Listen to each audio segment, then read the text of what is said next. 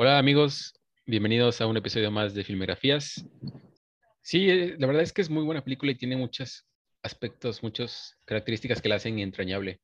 O sea, creo que me gustaría iniciar, eh, no sé qué te, qué te haya parecido a ti, pero con el simple hecho de tener al hijo de Philip Seymour Hoffman, ¿no? Eso me parece como es que es muy especial, porque así como lo hizo pues Paul Thomas Anderson con su papá en los noventas, que fue de alguna manera quien lo, introdujo y lo fue apoyando en los proyectos. Y era, era un melancólico, ¿no?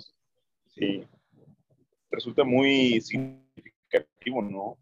Como Paul Thomas Anderson sí influyó en la carrera de Philip Seymour Hoffman, a pesar de que sabemos que él venía ya de un ámbito teatral.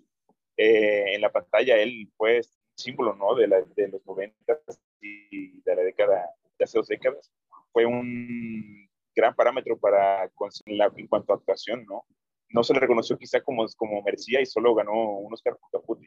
Pero sí, estoy de acuerdo con lo que dices, ¿no? Sobre su inclusión en esta película de Paul Thomas Anderson, ahora que ya no está su padre. Pero podría parecer proselitismo, ¿no? O sea, de que solo porque es el hijo de Philip Seymour Hoffman, pues lo ocupa y lo pone ya pero eso sería pecar de ingenuidad, ¿no? Porque pues el joven Cooper en realidad tiene las tablas. No sé si sea por algo de genética, que lo dudo, o si sea porque en realidad miraba a su padre y, creo que eh, tiene un buen camino por delante. En realidad, el, joven este, promete, promete. Sí, pues no, no fue de las primeras opciones para Thomas Anderson, eso se dice. Y también que pues después de todos los castings que hizo y de haber visto a varios de sus candidatos, pues terminó decantándose por, por Cooper porque sentía que era más orgánico, mucho más natural su manera de actuar y que conjugaba mucho mejor con, con Lana Haim.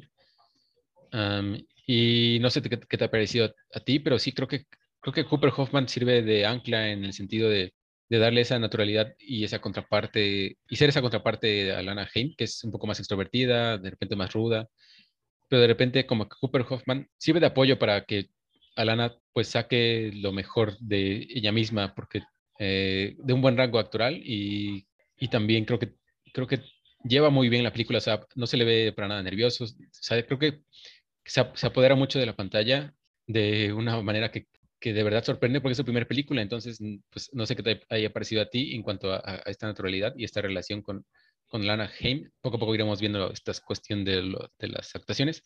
Ahorita vamos con Lana, pero mientras, ¿qué, qué te pareció esta, esta cuestión de, Cooper y, cómo influyó en la relación de los personajes? Es, en ese aspecto es parecido a su padre, ¿no? Cómo tenía la capacidad, ahora el protagonista absoluto de esta película, pero, o coprotagonista, pero tenía la, tiene cuenta con la misma capacidad que su padre, ¿no? De tal vez no tener este, unos rasgos de belleza que predominen o que sean como los estándares que Hollywood busca. Pero eso no es, lo de menos, ¿no? O sea, como con su simple presencia domina la pantalla y como dice, se roba en los momentos en los que la cámara está ante él. Es algo que, que con su simple físico, ¿no? Igual que su padre, que es extraño, es extraño cómo, incluso Alana, ¿no? Cómo es que la belleza parece ser como una cuestión que eh, Thomas Anderson deja en segundo plano, ¿no? Que no es lo que él busca exaltar o resaltar de, estos jóvenes y, no así su, sus capacidades actorales, ¿no? Como el director logra sacar, exprimir todo el jugo de ellos, es este, espectacular. Y sí, hacen una gran mancuerna en realidad veo yo en ellos como mucha, mucha conexión, ¿no? Se, se complementan en ciertos aspectos, como dices, es, uno es el polo del otro, ella por ser extrovertida y él por ser un poco más recatado en cuanto a sus maneras de dirigirse, pero lo explota también, ¿no? O sea, yo puedo ver mucho en el, aspecto de lo actoral que representa a su personaje cuando considerándolo como un joven actor, eh, demuestra mucho, ¿no? Este, ante las personas que están rodeándolo. Sí, y pues hay que decirlo, o sea, ya entrándonos ahora en Alana, pues Alana no tiene nada de experiencia en la actuación, tampoco Cooper la tenía, creo, o sea, no sé si en algunos papeles de teatro o algo por el estilo, la verdad, no sé mucho al respecto, no tengo dato en ese momento, pero, pero el caso de, de Alana, pues ella tiene una banda y ella es parte de, Haim, ¿no? de la banda con sus hermanas, que aparecen en la, en, la, cinta incluso. Aparece toda su familia, de hecho, aparece su papá, su mamá y sus otras dos hermanas. muy emblemático. Bastante, bastante, que, que, una familia completa salga en pantalla es bastante especial, creo igual. O sea, tiene para donde voltees, creo que es una cinta que tiene bastantes cositas especiales. Y lo mismo, pues Thomas Anderson le da el, el, apoyo. ¿Qué, hay que decirlo, o sea, creo que desde hace, esta película siento yo que se venía cocinando un poco desde años atrás y, también el, el, papel de Alana, porque pues Thomas Anderson es, es un director que habitualmente dirige los videos de la banda, de Haim, y muchos de esos, esos videos son eh, de recorridos en la ciudad, en la calle. Entonces siento que por allí va, eh, por allí descubrió el, el, talento que tenía Alana. Y pues sí, como dices, o sea, es una belleza que no es la clásica belleza de, las películas hollywoodenses, que incluso en, en, en, la película se lo recalcan, ¿no? que tiene una nariz muy judía, o sea, tiene rasgos muy específicos, muy diferentes, pero creo que, o sea, creo que eso también es otra cuestión que hay que agradecerle a Thomas Anderson, que no se, se va a los estereotipos. Y al final de cuentas lo que importó fue más la actuación y, la química, no tanto el cómo se veían los dos personajes, que fueran dos caras bonitas, sino que hay que decirlo, tampoco es que sea alguien pues feo o algo por el estilo, sino más bien que no sea la, la, belleza habitual, ¿no? Sino que ¿Sabes qué plano... naturalidad. ¿Sabes qué plano me gusta mucho de la película cuando ella se está mirando al espejo y se ven sus, sus dientitos espejos? Se me hace algo muy, muy hermoso, se me hizo una, una un cuadro muy, muy bonito, ¿no? Que demuestra que la imperfección o la fealdad es superficial, ¿no? Es algo completamente subjetivo y que en ella se ve Yo estoy enamorada de Alana. Conocí a la banda, pero no, no tenía conciencia de sus capacidades actorales y ya en realidad eh, demuestra, ¿no? Que es, que es posibilidades de hacer este, lo que ella quisiera en realidad. Sí, pues la personalidad de ambos son lo que más resalta, ¿no? Y eso es como algo muy bueno. Pues para hacer su primera película, la verdad, se, se roba pues también gran parte de ella. entonces, es, es, de las mejores debutantes, creo yo, del año, quizá la mejor. No estoy, no estoy completamente seguro porque no he visto todas las, las... Igual, y vi muchas que sí vi muchas películas donde participaban jóvenes actores que me sorprendió mucho, la verdad, su capacidad. Por ejemplo, las películas de, la película de Tatiana Hueso del año pasado, la de Noche de Fuego, ahí salen varias chicas que vi, en su papel como algo muy, muy positivo. En común, común, el chico que sale también es, es, lo hace muy bien. Esta película noruega de Skillbox, se llama, creo que el director, que se llama Los. También vi, en ese aspecto, pues vi como que varios chicos ahí que, que van creciendo en, en lo actoral y, pues dice mucho, ¿no? De los que ya están en la industria desde hace años y que no, no dan nada, que tratan de como seguir manteniéndose, pero pues en realidad no, no demuestran algo diferente, siguen encasillados.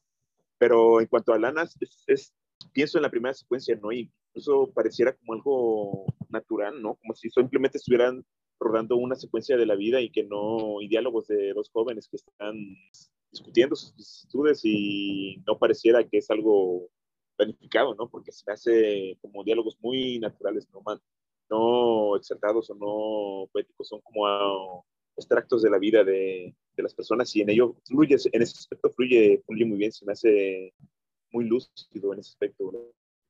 Y es que el caso en sí, o sea, lo mismo, o sea, no buscó grandes nombres, solamente los más destacados son Bradley Cooper y Sean Penn, creo, y de ahí todos los demás son actrices y actores que no son tan conocidos. Quizá por allí Tom Waits también se, se mete en la lista, porque pues eh, por su trayectoria es reconocido, y, pero tampoco es en sí un actor. O sea, ha tenido participaciones en películas, pero no habíamos, habíamos tenido tanto... A pesar de que es corta su aparición, creo que tiene creo que se le exigió un poco más eh, que en otras películas. Por ejemplo, me acuerdo mucho de la de eh, eh, Drácula de Bram Stoker, de Francis Ford Coppola, él sale allí. y también tiene breves apariciones, pero creo que aquí es donde más se puede notar su, su cepa actoral y, también lo hace muy bien. Y pues sí, creo que es una película que, en cuanto a, cast, en cuanto a, las personas que conforman toda esta película, me recuerda mucho a las películas de antes, a las de los 70s, de los 60s, ¿no? Que, que eran como, que no buscaban a grandes luminarias. Digamos la nueva Hollywood, ¿no? Que justo, y ya como dato curioso quizá, que justo lo retrató Quentin Tarantino en, en Once Upon a Time in Hollywood. Hay allí hay una relación entre Thomas Anderson y, Tarantino, ¿no? En cuanto a sus películas. Y creo que aquí, y es un poco del tema, creo que aquí también eh, pues lo evidencia, ¿no? En, que de repente sus relaciones son amigos, son muy buenos amigos, pero también como que compiten y creo que sí. esta película es de alguna manera una respuesta a lo que hizo también Tarantino en Once Upon a Time. Eh, es que es, Ajá, dime. desde sus inicios comenzaron así, ¿no? Porque yo veo a Boogie Nights como un reflejo directo de, de Pulp Fiction. Entonces, como que ha habido muchas líneas en su cine que me hace pensar que que no sé, que como que son como un paralelo, como una, una, hay una semejanza ahí como espejo, como bien discrepo en cuanto a cómo recurren ellos a la cuestión de la violencia, ¿no? Porque en realidad los dos, salvo esta película, última película de Paul Thomas Anderson, pero refleja mucho la violencia. Y creo que Paul Thomas Anderson utiliza la violencia como como consecuencia de la realidad, ¿no? Como algo que pasa porque la realidad es así, simplemente lo está retratando, ¿no? Y Tarantino en ocasiones me hace pensar que la violencia lo usa como entretenimiento, como, como un elemento para divertir a la gente. Entonces, en eso solo creo que discrepan, pero en general las líneas que tocan su cine son, son muy estrechas, son, hay mucho diálogo entre ellos. Sí, pues de hecho, pues lo mismo es una, es una cinta que, es específica en cuanto a lo que retrata, ¿no? Es de una época Igual Tarantino hizo muchos debuts en cuanto a hijos de otros, actrices y, otros, actores, como el caso de, se me fue el, nombre de, es la hija de Laura Dern y la hija de Uma Thurman de, y de Ethan ¿no? Y, todos esos eh, debuts también los hizo él y aquí Thomas Anderson lo hace con, Cooper Hoffman y otros más elementos, pero creo que eso eh, pues merecería ser abordado en algo más específico, entonces ya lo abordaremos más adelante en, cuanto a la relación de Tarantino y Thomas Anderson, pero sí, estoy de acuerdo contigo también en cuanto a que hay diferencias y, que sí, que, que Nights y Magnolia de alguna manera son una respuesta al Pulp, Fiction de, Tarantino. Y volviendo al tema de Licorice Pizza, pues ya entramos así en términos eh, generales. ¿Qué te pareció la película, hermano? Fíjate, yo espero, como amo al director y tiene rato que lo estoy siguiendo, creo que la primera vez que lo conocí fue cuando él sacó eh, The Master, cuando fue la primera película que vi de él y después empecé a regresar, ¿no? Vi Boogie Nights, vi Magnolia, vi y me impresionó y me, me deslumbró con la capacidad que tiene para para reinventar el lenguaje, ¿no? Para el visual, tanto visual como narrativo, porque pues Magnolia tiene ocho protagonistas, ¿no? O nueve protagonistas. Y entonces te das cuenta de que no, él no está conforme con los parámetros que ya están establecidos en el cine y busca reinventarlos, ¿no? Eh, no son historias convencionales, son historias difíciles. Y por eso yo espero mucho cuando, cuando veo el cine de Paul Thomas Anderson, como que me dice, y si bien no busco que me complazca.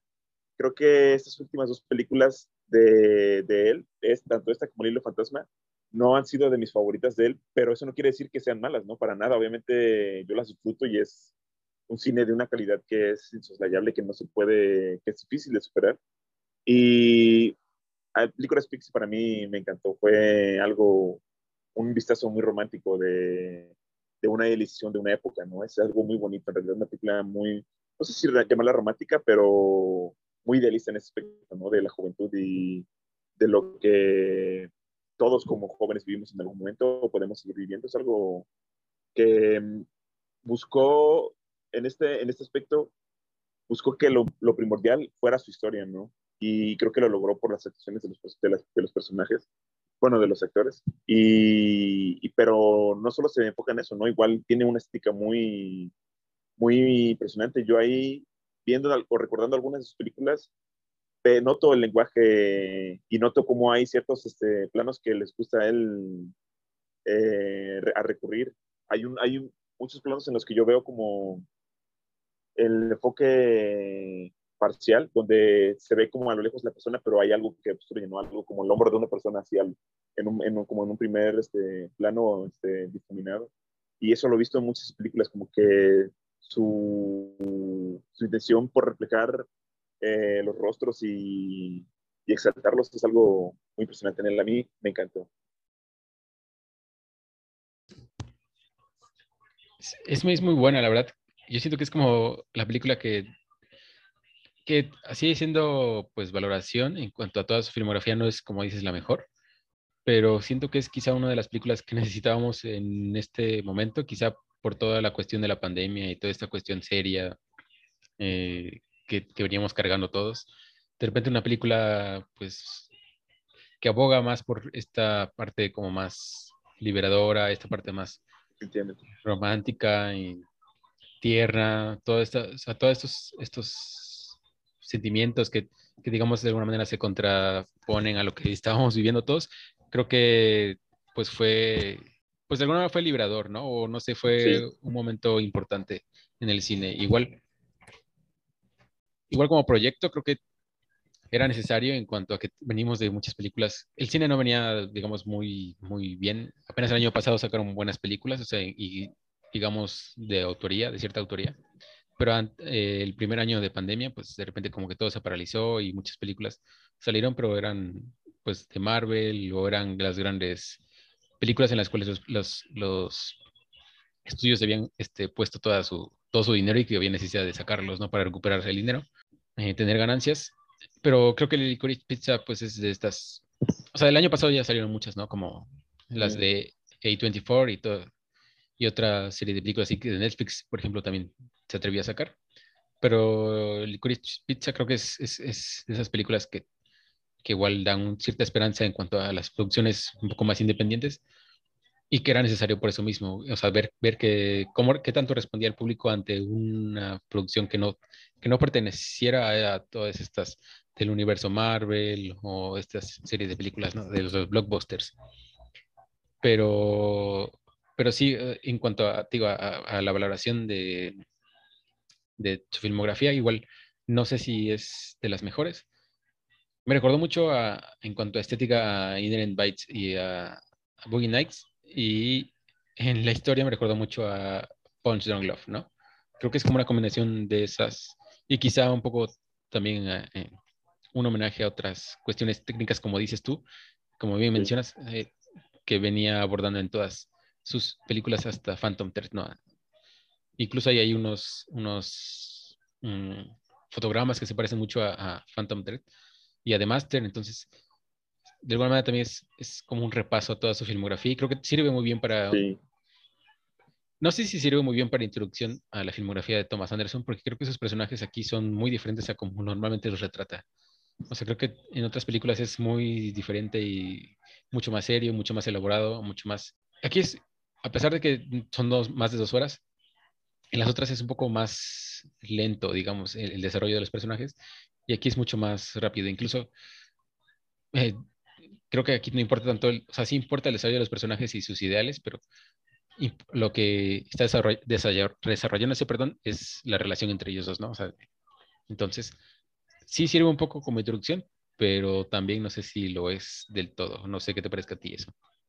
Yo creo que sí serviría como introducción, pero es que sí es como una nota muy diferente a lo que ha hecho, ¿no? O sea, su, su película más cálida, su película más amable, porque pues es que ha hecho, ha hablado de la industria del porno, ha hablado de, los cultos en Estados Unidos, ha hablado de la ambición en el petróleo, ha hablado de, de las relaciones humanas y que esto que podría parecer como más infantil o más romántico, que no lo es eh, bajo mi perspectiva o no en apariencia del todo, sí es, un poco más condescendiente, ¿no? Con el espectador, un poquito más amable, busca como eh, sentimientos o sentimientos un poquito más positivos. Y se le agradece, se le agradece, la verdad, yo, yo estoy de acuerdo con, eh, con Nature, la verdad. Pues sí, es mucho más cálida, o sea, incluso la de, o sea, aunque se parece mucho a Punch Glove, pero Punch Glove tenía algo como de, no sé cómo decirlo, de repente como más fría, no solamente en apariencia, también que era un poco medio... Más desenfrenada, ¿no? Ajá, desenfrenada. Y, y, aparte el personaje de Adam Sandler no era como ni esperanzador ni, ni serio, era un personaje de alguna manera un poco ridículo, un poco, pues no sé, hasta absurdo, apatético. Entonces aquí no hay nada de eso, aquí... Oye. Diferente, mande.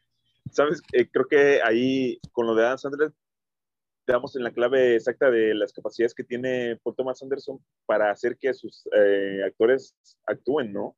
Porque para que, para que para que este güey de Adam Sandler actúe, para que, el, porque es una tabla, para que él pueda actuar, o sea, necesitan que alguien lo esté y, y, demuestra, ¿no? Porque Adam Sandler con esta y con Diamantes en Bruto, pues ahí podemos ver sus capacidades, ¿no? Hay cosa que pocas veces en realidad ha transmitido. Y habla de lo buen este, director de actores que es, ¿no? Que te hace que unos jóvenes que nunca han estado ante una cámara quizá este, se han puesto en un rol que tengan esas posibilidades, ¿no? De transmitir tantas emociones y de transmitir tanto. Habla muy bien de Thomas Anderson eso. Sí, siempre creo que sus, sus, películas es lo que más destaca, ¿no? La, la, labor de, de él como director para poder sacar lo mejor de sus actores. Creo que eso es como bien importante y sí es uno de los elementos que, que caracterizan a todas sus, sus películas, que él ha sabido bien sacar el, sacarles provecho a todos los actores que han conformado sus cintas. Y siempre son buenas actuaciones. Entonces aquí no es la excepción en ese sentido, sí, para mí no defrauda en nada, en absoluto, ¿no? Y pues sí, como dices, hasta para hacer eh, que actúe Adam Sandler, pues sí es como un, virtuosismo importante como director. Oye, este, sabes, yo siento que en realidad de lo que hay ahorita en la cartelera, que son, que tristemente hay cosas que no valen tanto la pena, por ejemplo, sigue Spider-Man, es un buena, una buena forma de pasar el rato, ¿no? De, como dices, de tratar como de liberar eso que la, la enclaustración nos provocó, eso de contener o retener las, este, las, las, emociones que tanto tiempo tuvimos ahí en la garganta sin poder sacar. Y, lo veo mucho con, cuando, cuando, corren los, estos personajes, ¿no? Que siempre están en constante movimiento, que siempre están buscándose, que siempre están... Y eso es lo que anhela el humano. Entonces, ahí se me hizo muy significativo en ese aspecto de los actores corriendo. Se me hace como una, se me hacen secuencias muy poderosas, muy significativas. Como, como dices, ¿no? Desenfrenadas y hasta liberadoras, ¿no? Son esas, esas secuencias en las que ellos corren. Me recuerda mucho a Inland Vice. No sé si te acuerdas de cuando están hablando por teléfono y según le contesta, le dicen dónde venden droga y salen corriendo y llueve. Está con, con Shasta, ¿no? Ah, con Shasta. Ajá. Y eh, Phoenix, me recuerda mucho eso. es muy parecida en ese aspecto. Porque está la reja ahí donde están esta de odontólogos. Es muy parecida a secuencia, ¿cierto? ¿cierto? Sí, sí, sí. ¿Cómo, cómo, se, ¿Cómo se dice mucho Paul Thomas Anderson a sí mismo, ¿no? Con su filmografía. Dialoga con sus propios cines. Es algo muy impresionante del director, la verdad. Sí, te digo, de alguna manera es también como un repaso que él hace su, su filmografía.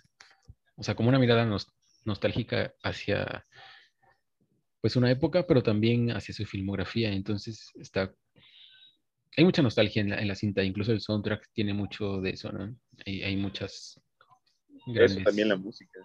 Eh, me hace me hace el, ver tanto tanto músico en el en, la, en su película me hace ver como eso es otra es otra parte que fue Thomas Anderson ama, ¿no? Que es la música que está tan inmiscuida en ella y cómo la música también interfiere mucho en su, su filmografía, su filmografía y pues está Tom Waits ahí, ¿no? Que es músico, Alan Haim, que es este, un músico, Johnny Greenwood hace la música y cómo él ha, contribuido con ellos también en cuanto a sus este, clips de, de video y es en, musicalmente es algo es poderoso es poderoso la verdad es otra otra otro vínculo que tiene con Tarantino que creo que son de los mejores este eh, que tienen las mejores bandas sonoras, Paul Thomas Anderson y Quentin Tarantino. Sí, yo, yo, siento que para ser un buen director incluso tienes que tener un buen, una buena playlist, ¿no? Un buen soundtrack ahí ya bien listo para tus películas.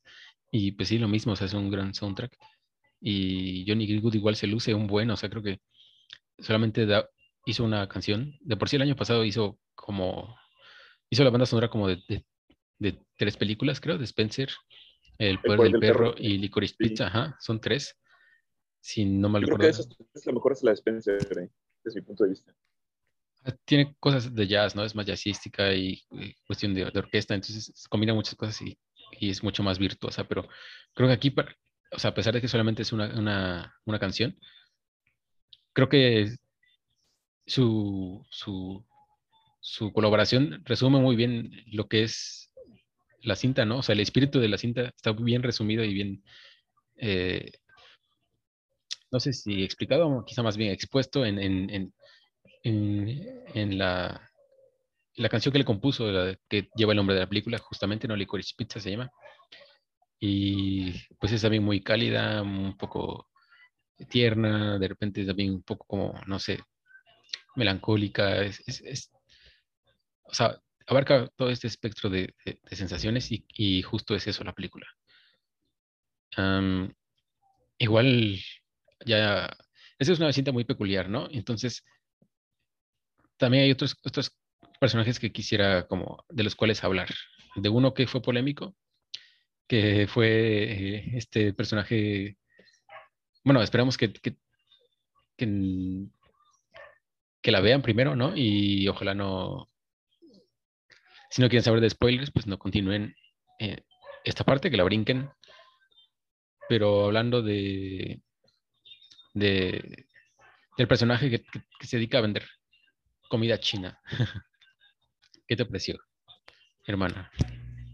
En este aspecto nos damos cuenta de que la intención de Paul Thomas Anderson fue eh, reflejar como un, o exponer como cierto tipo de personalidad, ¿no? O de actitud ante las culturas ajenas, como eh, eh, la cultura estadounidense es eso, la apropiación de las culturas ajenas, ¿no? cómo las integras o en sí mismos, cómo es ridículamente simbólico en ese aspecto, porque me viene a la mente, o sea, sigo con Tarantino de que hay conexiones ahí, ¿no? Pienso eh, en la película de Bastardo sin Gloria cuando están en el teatro y Brad Pitt eh, habla un italiano con el acento gringo, dice buongiorno, y es como, eso refleja, ¿no? la, la cuestión estadounidense de la apropiación cultural y cómo no se supo leer, ¿no? Porque por toda la polémica que levantó sobre cómo se juzga, ¿no? Y eso, creo que esto habla más como de la sociedad actual y, la imposibilidad que tiene para poder leer este, más capas allá que solo la superficial, ¿no? Y cómo poder este, distinguir entre un reclamo y una burla, o sea, porque pues obviamente es una burla, pero no quiere decir que sea que el director se esté burlando de ello, ¿no? Sino que con esa burla, eh, pues hay algo que se llama ironía es o sátira y, y, ahí es una manera, un recurso con, con, el cual uno puede exponer ciertos temas, ¿no? Y cómo es que nuestra cultura no, o pierde la, la sensibilidad con la corrección política, poder leerse a sí misma, es extraño la realidad.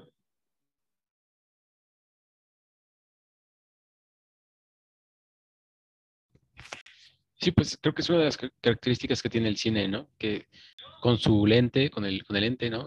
Expone a, situaciones. Y, pues aquí es eso, o sea, es Thomas Anderson exponiendo esta cuestión que mencionas de la apropiación eh, cultural que tiene, que tiene el estadounidense y que lo tiene en la década, perdón, desde el siglo pasado, cuando tenía un poderío económico mucho más, pues mucho más grande incluso, creo yo, este boom que, que tuvo en lo económico en los 40. entonces, pues, pues es eso, creo que es una satirización ah, hacia ese personaje y hacia esta cuestión cultural que tiene el estadounidense. Y pues sí, me acordé que, se parece mucho a, a Bastarda sin Gloria, ahora que lo mencionas, es cierto. Y pues sí, habla un poco también, un poco mal del público en cuanto a que pues quieren todo, bueno, se quedan con lo, con lo que ven, cuando en realidad ellos son los que tienen cuando el director lo pone en, pantalla y el criterio de uno es el que tiene que, hablar, ¿no? El, criterio de uno es el que, el que tiene que entrar en juego ahí para, para saber por qué el director, cuáles son las intenciones del director, por qué lo puso ahí. Entonces, pues eh, aquí, aquí pues está esta cuestión, ¿no? Y, me parece que es muy buena esta, esta sátira, esta caricatura de personaje. que evidencia esta, esta, este rasgo de la cultura norteamericana. Y hablando de caricatura, ¿qué te pareció Bradley Cooper? Su, su, actuación, el personaje. Se suele sobreestimar mucho el trabajo de Bradley Cooper, ¿sabes? No, no me cae mal para nada, pero eh, por ahí cuando salió, salió él, él fue el protagonista de la película de Guillermo del Toro, y por ahí unos comentarios de que, wow, que Cooper su actuación de la, lo que lleva su carrera, y para mí era como de, no sé, o sea, es, como muy, monótono, ¿no? O sea, los rangos no tiene un de, de, actuación. Te comenté que igual en la última secuencia pues podría haber algo diferente, ¿no? Pero aquí me sorprendió, o sea, igual y le ayuda a que tener pequeños, este, pequeños, porque en realidad me hizo sentir incómodo, me hizo sentir, güey, que este vato está bien zafado y pues lo que cualquier cosa que haga puede ser peligroso o contraproducente para los chicos, ¿no? Entonces, eso logró transmitirme eso y eso creo que habla bien de él. También creo que otra actuación que puedo destacar de él es la de Silver Lightning Playbook, se llama, donde sale con, creo que es esa. Y ahí, o sea, estuvo nominado en esa igual y pude ver un poco, pero ya más allá de ello, no sé, no, no me mueve y, y al menos me quedo con que en esta, en esta película me agradó ahí su participación, su pequeña participación como esposo de Bárbara Streisand, Streisand, no sé cómo. Justo eso que, te pasó, pues también igual lo satiriza Thomas Anderson, ¿no? En cómo se pronuncia el nombre de Barbara Streisand. Y, y, pues sí, o sea, hay muchas caricaturas. Creo que justo es eso, creo que, creo que Thomas Anderson pone eh, en alto a, los personajes juveniles, ¿no? Y ridiculiza a los, a los, a los actores grandes, a la, gente mayor, digamos. Okay, y, pues sí, Bradley Cooper creo que em, es complicado de repente eh, pues juzgar su actuación en, general, ¿no? Porque pues es un actor que, siento yo que está como muy ensimismado, o sea, creo que ya tiene mucho, eh, muy establecido su, su, su, actuación, pero creo que aquí hace un buen papel, o sea, creo que creo que entra bien en el juego de, de la película. Entonces, eh, es, un, es un, un, personaje medio neurótico que se siente, eh, pues, un rompecorazones y ese tipo de cosas. O sea, creo que es muy, es una caricatura. Entonces, ah, bueno, y, es de los personajes que, que sí están... Eh, aceptados como una referencia directa a ciertas personas. O sea, hay muchos de los personajes están basados en, personas de la vida real, pero se les cambiaron el apellido y justo aquí a él se le, se le respeta, él siendo la pareja de, de, Barbara Streisand y su peluquero en ese entonces. Y también ocurre con el papel de, es Benny Safdie, si no me acuerdo, si no mal recuerdo, eh, que hace de, de candidato a, eh, político y, y, justo lo mismo, ya en, cuanto a cuestión de los, de los, adultos, creo que por allí va la película, creo que, eh, bueno, ya es, como les digo, un spoiler ya llegando a este punto, ¿no? Eh, pero creo que va hacia eso, va hacia mm, valoración como de, de, este amor tierno y, juvenil y contraponiéndole a, todas estas, estas manías que tiene la gente mayor, digamos, a todo esto, cuestión del ego, esta cuestión de los intereses, de ser víctima de tus propios intereses, ¿no? A tal grado de ocultar tu propia homosexualidad y tu relación con tu pareja. O sea, toda esta vida adulta que, que se toma muy en serio a veces y, que te sobrepasa por tus, a ti mismo, ¿no? O sea, porque justo tú la, has dejado sobrepasarte en, por, por alcanzar tus fines, ¿no? Políticos eh, o, o estás, eh, digámosle, pues de alguna manera decir, traumado con, con, tu pasado, con quien fuiste, como el caso de, de este personaje de Jack Holden que, que, es interpretado por Sean Penn, que está basado en William Holden, que vive, vive todo el tiempo viviendo de su gloria y, y siendo este personaje, siendo su, personaje, ¿no? El, este hombre seductor también, eh, que, que, también esos, grandes momentos de la película, cuando está con Alana y, y de repente llega un punto donde ella le pregunta, pues, o sea, ¿lo que estás diciendo eh, realmente ocurrió o es parte de una película? Porque todo el tiempo eh, parece estar en, su personaje, entonces creo que por allí va la película, creo que, creo que en hacer esta contraparte y esta valoración, que la, la propia Alana como personaje lo hace en la película, pero que uno como público también puede llegar a hacerlo, ¿no? Como ver estas dos eh, estilos de vida, digámosle, entre esta inocencia, esta, pues este impulso que tiene eh, un Cooper Hoffman, un Cooper, eh, un Gary Valentine que, que lo lleva a tener muchos negocios en y que, y que le, le dice que, le, que ama a Lana y que la quiere tener para toda su vida, en contraparte a todos estos hombres que pertenecen ya a, a, la, a la industria cinematográfica, política o artística, pero que tienen un trasfondo pues pues nada, nada amigable y nada, nada buena onda con sus, con sus problemas pues personales, digámosle, en, cuanto a su forma de ser, en su ego, ¿no? Sí, es como, como dices, ¿no? Es, es muy crítico en ese aspecto por Thomas Anderson.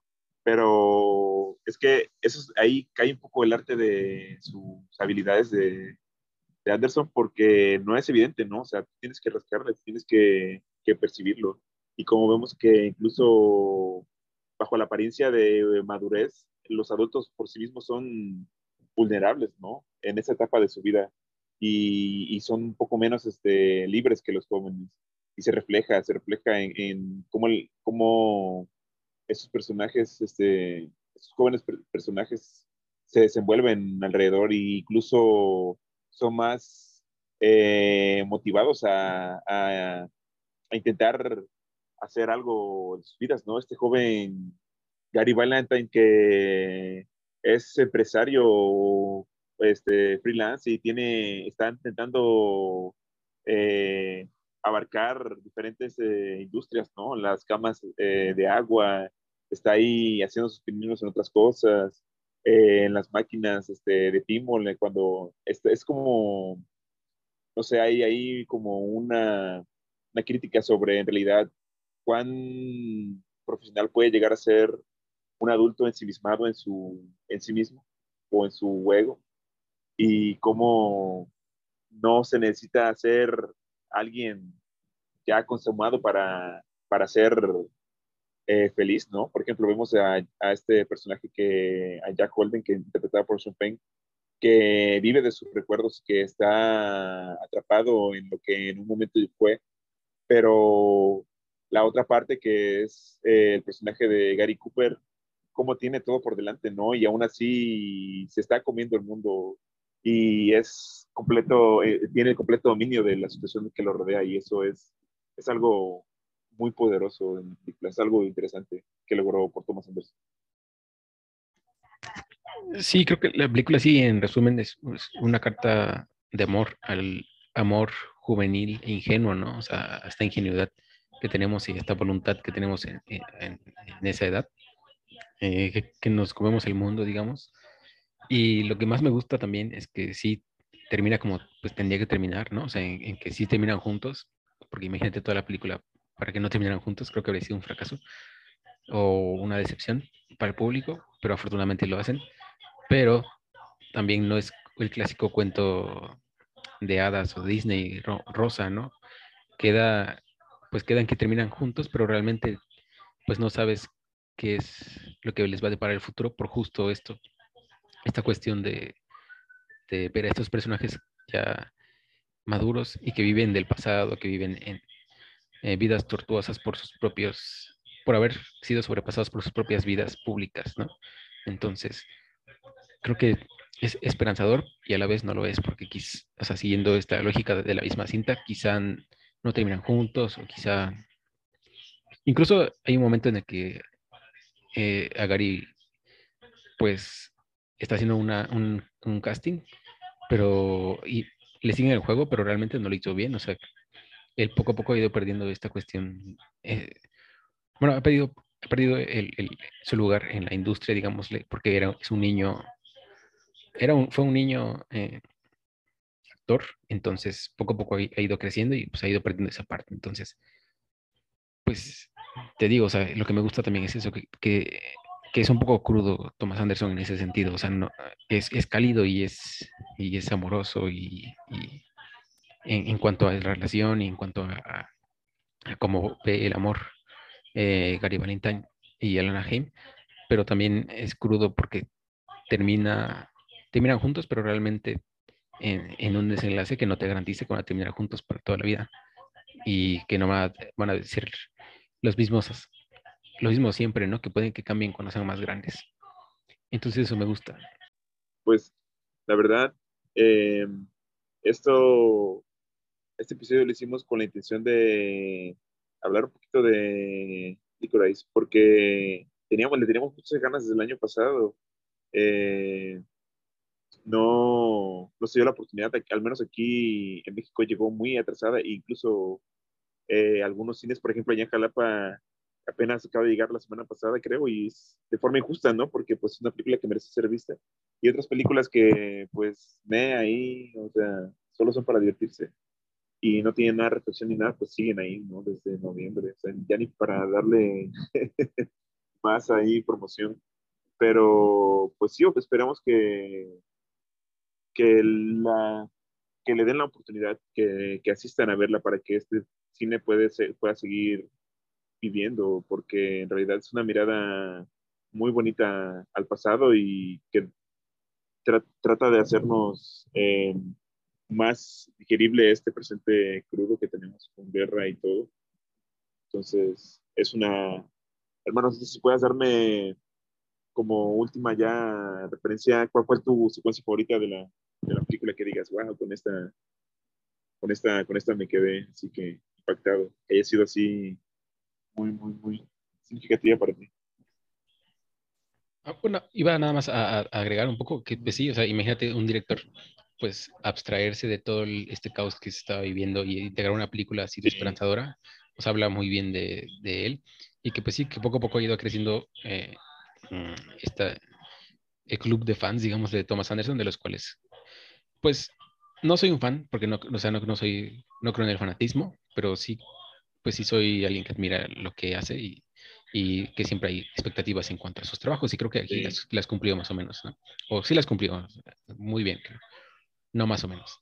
Y en cuanto a, a lo de la, lo que me preguntas, pues creo que en sí la película es, o sea, es muy bonita la última secuencia, o sea, creo que en sí por eso iba a decir que creo que la película es en sí una secuencia, porque todo el tiempo va construyendo esa última secuencia en la que los personajes se buscan y van recorriendo los lugares en los que estuvieron y al final se abrazan. Y, o sea, creo que esa es como la, escena más eh, significativa y más potente, porque, porque en sí, escuchando la película de Johnny, la, la música de Johnny Greenwood es muy buena, pero lo hace muy buena trayendo toda esa carga que nos presentó Thomas Anderson en toda la película, ¿no? O sea, recorriendo los lugares en los que estuvieron, en los que conversaron, en los que, en los que se pelearon. Entonces, toda, toda esa última secuencia me parece a mí una maravilla. Entonces, me quedo mucho con esa. Vale, vale mucho la pena ver toda la película para llegar a esa secuencia, creo.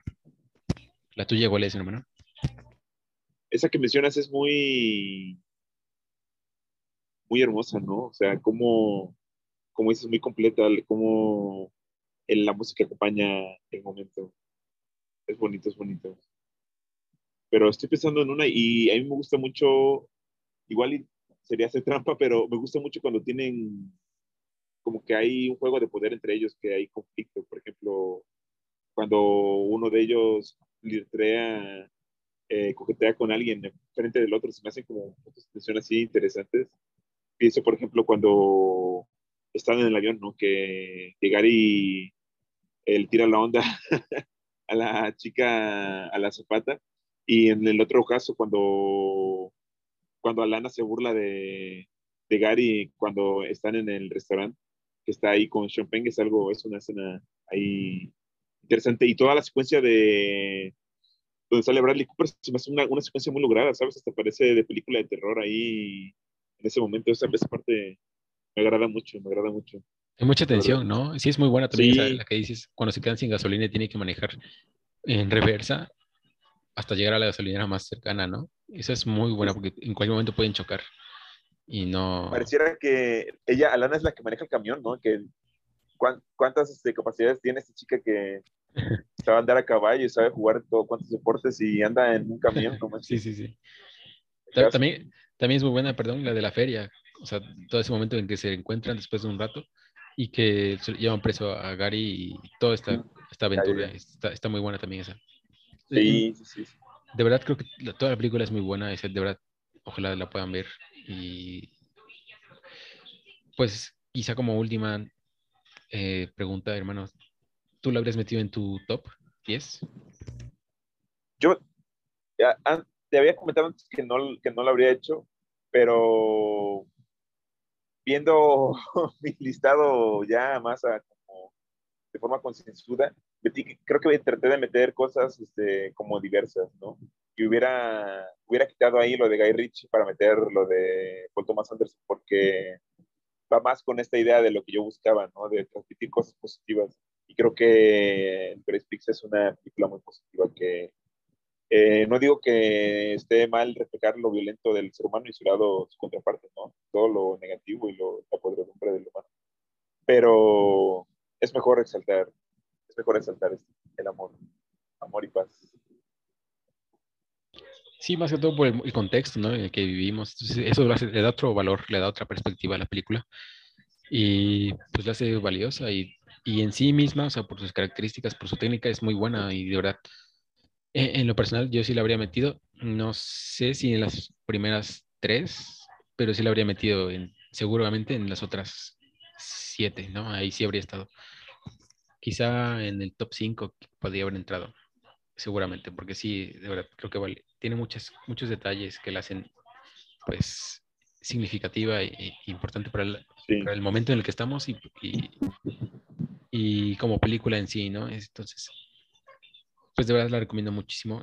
Eh, y ojalá puedan ir a verla al cine, porque en el cine se disfruta mucho más eh, la imagen, como la, como la música también. O sea, es, mucho más avasallador la experiencia que se tiene allí. Eh, lamentablemente en, en, México no contamos con, con, cines que proyecten a, a, la medida que tiene... 35, eh, ¿no es? Ajá, creo que 35 que tiene esta cinta. No sé si, o sea, no sé si en todo México no hay, pero son pocos los casos que lo hay. Seguramente, eso sí, o sea, en el mundo de por sí son muy pocas las que hay. Pero bueno, el, chiste es verla en el cine y de verdad ojalá no se la pierdan. No sé si quieres algo más. ¿Decir algo más, seguro que, Estoy seguro de que no se van a arrepentir de verla. Y si ya son personas que conocen como el historial de Anderson, de Paul Thomas Anderson, quizá no sea lo mejor, lo más extraordinario ni visualmente ni en cuanto a narrativa, pero yo creo que dice mucho cuando un director logra desafanarse de su, de su historial y se reinventa, ¿no? Y hace algo eh, completamente ajeno a todo lo que venía haciendo. Y eso habla muy positivo de él, porque no solo es un homenaje así a lo que ha hecho, sino como que es una vertiente que no la habíamos visto y se agradece completamente. Que siga, que no sea como su contraparte que dice que solo quiere hacer 10 películas, ¿no? Que de Paul Thomas Anderson, ojalá que sean 100 películas o más, ojalá es todo de mi parte, hermano. Ojalá, ojalá. Y de verdad, absolutamente no se pierdan. Y como última recomendación, ojalá puedan ver American Graffiti de George Lucas, que es igual una de las referencias importantes que tiene esta cinta y también de las cuales hace muchos, muchas referencias. Entonces, eh, ojalá puedan verla. Y pues nada, muchas gracias por escuchar este, este episodio eh, y nos vemos en la próxima. Hasta sí, hasta luego. Síganos en nuestras redes. Nos vemos.